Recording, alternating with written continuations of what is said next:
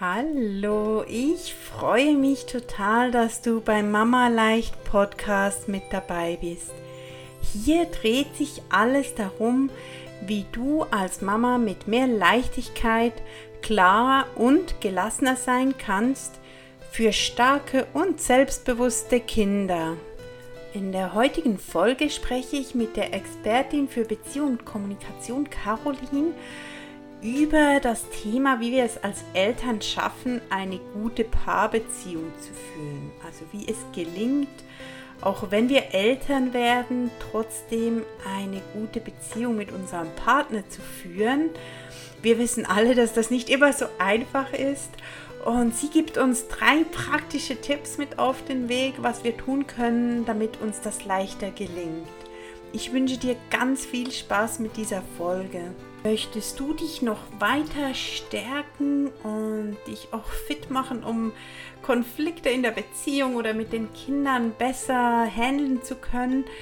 Dann sei dabei beim Sommer voller Selbstfürsorge.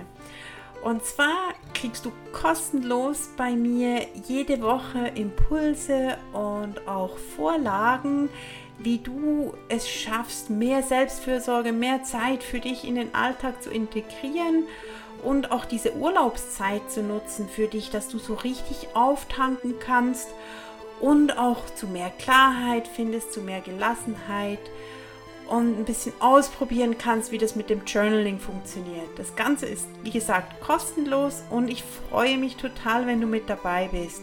Mehr Infos findest du auf mamaleicht.ch oder auch in den Show Notes. Ich würde mich freuen, wenn du dabei bist. Und nun wünsche ich dir viel Freude mit der Podcast-Folge. Für die heutige Podcast-Folge habe ich mir einen wundervollen Gast eingeladen. Und zwar ist dies die Caroline und sie ist Expertin für Beziehung und Kommunikation. Wir sprechen heute darüber, wie es gelingt, auch als Eltern eine gute Paarbeziehung zu führen. Ich freue mich total, dass du da bist. Herzlich willkommen. Stell dich doch gleich kurz vor. Ja, sehr gerne, liebe Conny. Und vielen Dank, dass ich hier Gast sein darf in deinem Podcast zu dem spannenden Thema und dass ich ein bisschen was beisteuern kann. Mein Name ist Caroline Litzbarski und ich unterstütze Menschen dabei, gesunde und zufriedenstellende Beziehungen zu führen. Dabei lege ich den Fokus auf die Kommunikation, denn mit Hilfe von Kommunikation können wir in Verbindung gehen zum Partner, zur Partnerin. Wir können unsere Bedürfnisse äußern und wir können uns auch mal abgrenzen. Und das alles durch Kommunikation. Sehr schön. Was für ein spannendes Thema. Und so wichtig für uns ähm, Mütter und Eltern. Ähm, was sind denn Herausforderungen, die Eltern in dem Übergang von einem Paar zu einer Familie erleben?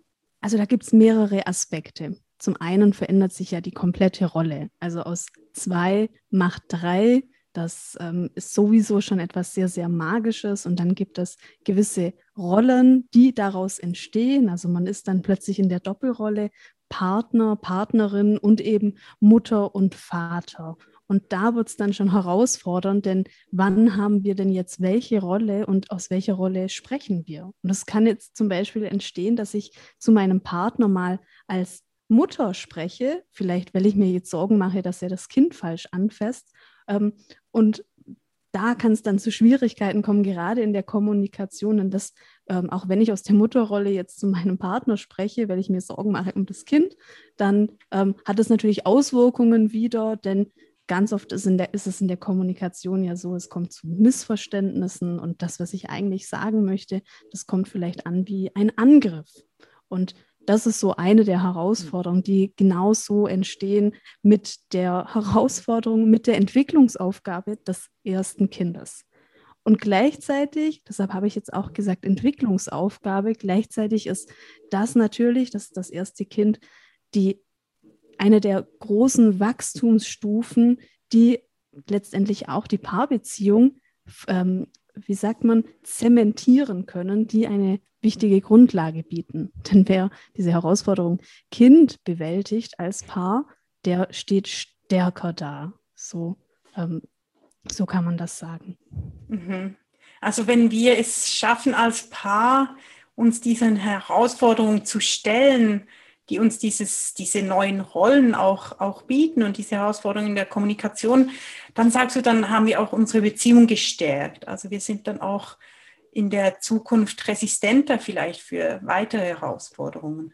Genau, ja. Das ist wie eine Stufe. Es geht immer nach oben. Und wenn wir es schaffen, ähm, egal was jetzt, ob es jetzt das, das besondere Ereignis Kind ist, also das erste Kind, das nächste Kind, oder auch jede andere Krise in Anführungszeichen, die als Paar entsteht, das sind Entwicklungsaufgaben, denen müssen wir uns stellen. Und das ist immer eine Aufwärtsbewegung. Und dazu muss man sagen, ein, eine, Paar, äh, eine Paarphase bzw. die Partnerschaft durchläuft immer Phasen. Und dieses Prinzip, dass es mal ruckelt und dass es auch mal herausfordernd ist, das ist eine ganz übliche Phase, die immer auch vor einer Wachstumsphase entsteht. Und das bedeutet, und das ist so schön, Partnerschaft ist letztendlich auch Persönlichkeitsentwicklung und es ist ein Weg nach oben, kontinuierlich. Und ich glaube, wer ähm, schon 10 oder 20 Jahre in der Paarbeziehung ist, der kann zurückblicken und weiß, er hat einige Stufen schon überwunden und diese auch mit dem Partner gemeinsam. Cool, das ist ein, der Gedanke gefällt mir super gut, dass wenn ich merke, oh, da ruckelt's, oh, wir stehen an und das ist alles ganz schwierig, dass das eigentlich ein Vorbote ist davon, dass wir auf eine nächste Stufe uns zubewegen. Also dass ich mich darauf eigentlich auch freuen kann und weiß, das ist nur eine Phase und es ist nicht, dass das jetzt das Ende der Beziehung bedeutet, sondern dass wir das gemeinsam packen können und eigentlich auf dem Weg sind. Genau, ja, so versuche ich es auch immer zu vermitteln, auch wenn es manchmal herausfordernd ist. Aber es ist tatsächlich auch diese Idee, ach, wie schön, wir haben jetzt eine Entwicklungsaufgabe und wir dürfen uns da jetzt erproben und wir dürfen daran wachsen. Und allein schon mit dieser Einstellung heranzugehen, anstatt von, jetzt funktioniert es schon wieder nicht, jetzt haben wir schon wieder eine Krise, das macht schon einen Unterschied. Auf jeden Fall, ah, schön. Wenn du jetzt ähm, unseren Zuhörerinnen drei Tipps geben könntest, was in dieser Kommunikation helfen könnte, was wäre das? Mein erster Tipp ist, ähm, das ist ein Verzicht auf zwei Wörter, die in der Kommunikation herausfordernd sind, die die Kommunikation blockieren. Und das sind die Worte immer und nie. Also da sensibilisiere ich alle Menschen, mit denen ich arbeite. Achtet darauf, wie ihr diese Wörter verwendet. Und dahinter steht auch die Haltung. Wenn ich jetzt in Vorwürfen zum Beispiel spreche zu meinem Partner, dann kann es jetzt sein, dass es mir, ähm, dass ich dann sage, immer hörst du mir nicht zu oder immer muss ich dir das sagen. Immer stimmt aber nicht. Also wenn wir da mit einer Realitätsbrille draufschauen, dann stimmt immer nicht. Es ist vielleicht häufig so. Und es war vielleicht gestern so und vorgestern auch. Und ja, manchmal war es auch vorvorgestern so, aber es ist nicht immer. Das Problem mit immer ist, also mal abgesehen davon, dass es einer wirklichen Realitätsüberprüfung nicht standhält, die Wirkung, die wir damit haben, ist enorm. Und zwar enorm destruktiv. Von dem her und bei nie das Gleiche. Also auch nie ähm, gibt es nicht, in, wenn wir das in, mit der Realitätsbrille überprüfen und auch nie hat eine destruktive Wirkung, wenn das jemand hört. Und deshalb empfehle ich immer, diese Wörter zu streichen, sehr sensibel damit umzugehen und lieber zu ersetzen durch ähm, häufig oder gestern und vorgestern auch. Das macht die Kommunikationsebene schon leichter. Also das ist mein einer Tipp diese Wörter einfach streichen. Also man muss gar nichts Neues lernen, sondern man streicht das einfach. Und der zweite Tipp ist, der größte Fehler, den man in der Kommunikation machen kann, ist, dass wir nicht kommunizieren. Und da finde ich es so wichtig, dass wir Erwartungen kommunizieren. Wir alle haben Erwartungen und wir haben Erwartungen an unseren Partner. Manche sind bewusst, manche sind unbewusst. Da müssen wir ein bisschen tiefer dran arbeiten. Aber wir haben ganz oft bewusste Erwartungen, die wir nicht aussprechen. Und da auch wieder eigentlich einfach aussprechen.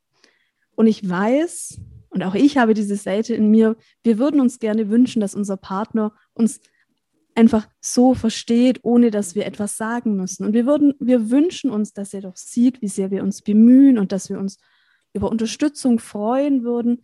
Wir erwarten das, er das sieht, aber wir sprechen es nicht aus. Und es kann so viele Knoten lösen und es kann uns so viel mehr Zufriedenheit schenken, wenn wir unsere Erwartungen aussprechen. Denn die Chance, dass diese dann erfüllt werden, die ist einfach exorbitant größer, wie wenn wir sie nicht aussprechen. Mhm. Und da ganz klar, und ich sage da ähm, ein, ein persönliches Beispiel, ähm, also klar, klar, klar formulieren, was erwarte ich? Ähm, ich sage meinem Partner, morgen habe ich einen langen Tag. Ich wünsche mir, dass du morgen das Abendessen machst und bitte koch auch dafür ein. So, jetzt, das wäre ja an sich schon gut. Jetzt müsste ich aber noch mal eine Ebene hinzufügen, was, weil was erwarte ich auch? Ich möchte mir gar keine Gedanken machen ums Abendessen. Ich möchte auch nicht sagen, was wir, was er kochen und einkaufen soll. Nein, dann ergänze ich das noch. Ich wünsche mir, dass du morgen kochst und das Einkaufen übernimmst. Ich komme spät nach Hause und bitte ähm, überleg dir auch was. Und ich möchte nur, ähm, nur bitte nicht Kartoffeln und nicht bitte ähm, Fisch. Und ansonsten passt alles. Also auch hier wieder möglichst klar denn es kann jetzt sein, wenn ich den zweiten Teil ausspare, dass mein Partner nachfragt. Ich habe aber die Erwartung, er soll sich bitte um alles kümmern. Er fragt nach, was soll ich denn kochen? Und weil ich es nicht ausgesprochen habe, bin ich schon wieder unzufrieden und es könnte dann eine Kommunikation entstehen. Ja, ähm, kümmere dich doch mal oder überleg dir doch selber was. Also hier aussprechen. Mhm. Ja, da, da triffst du mich mit diesem Tipp auch. Da, war hier, da erwische ich mich immer wieder, dass ich, dass ich Erwartungen habe. Das war gerade, wann war das? Das war Sonntag, glaube ich, als ich ähm, so einen schlafenden Sohn, es hat geregnet, ich wollte den schlafenden Sohn aus dem Auto rausnehmen. Mein Mann stand in der Tür, mein, den Schirm hat es weggewindet.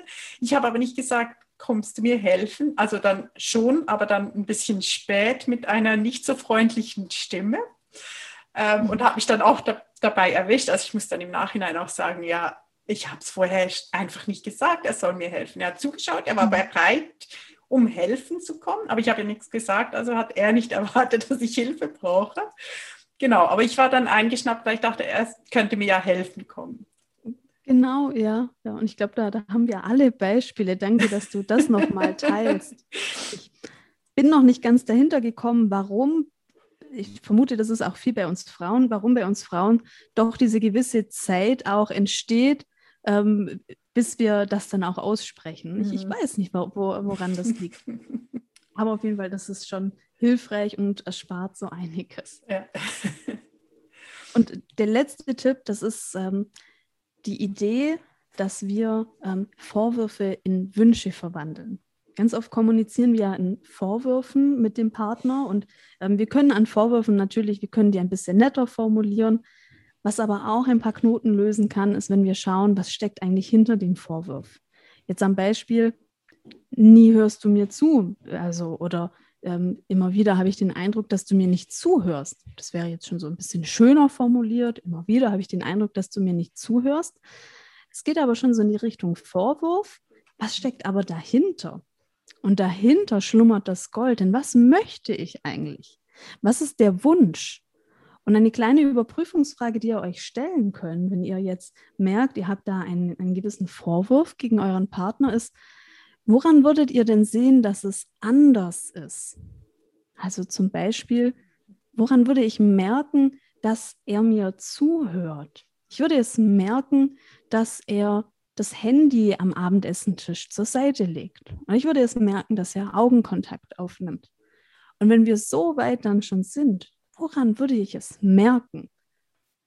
Dann können wir das so kommunizieren und das macht es uns einfacher auch in der Paarbeziehung, weil wir dann ausgesprochen haben, was wir uns wünschen. Und so verwandeln wir Vorwürfe mit ein paar, ein paar Gedanken um die Ecke in Wünsche und die Wünsche sind dann meistens realisierbar, sie sind ausgesprochen und damit erhöht sich wieder die Wahrscheinlichkeit, dass unsere Wünsche auch erfüllt werden.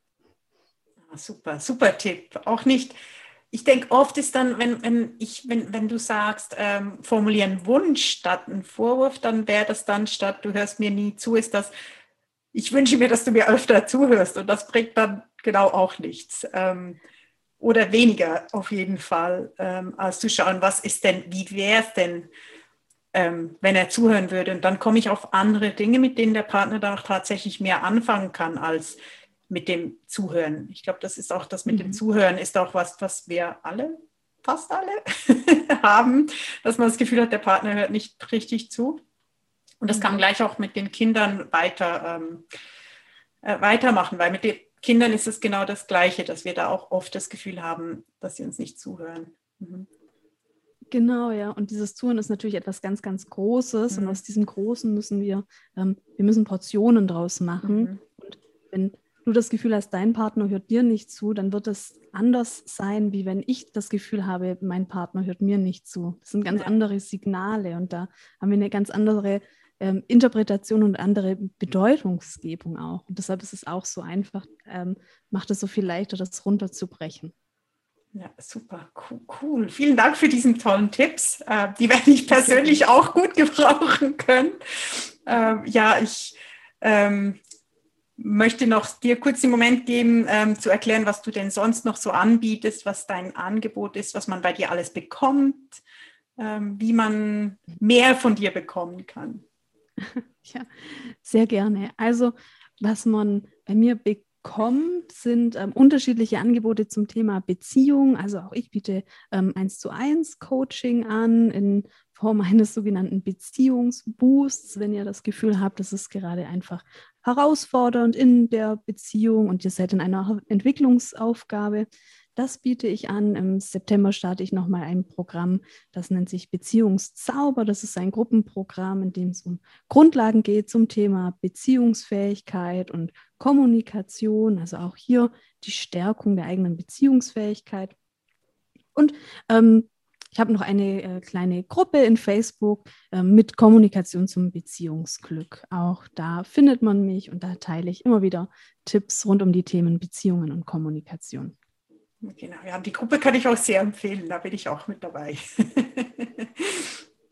genau, super, danke dir. Danke dir für die super tollen, hilfreichen Tipps. Und ich fand es mega schön, dass du da warst, dass du bei mir im Podcast warst. Herzlichen Dank. Vielen Dank an dich, dass ich die Möglichkeit hatte, Gast zu sein, liebe Conny. Tschüss, danke. Tschüss.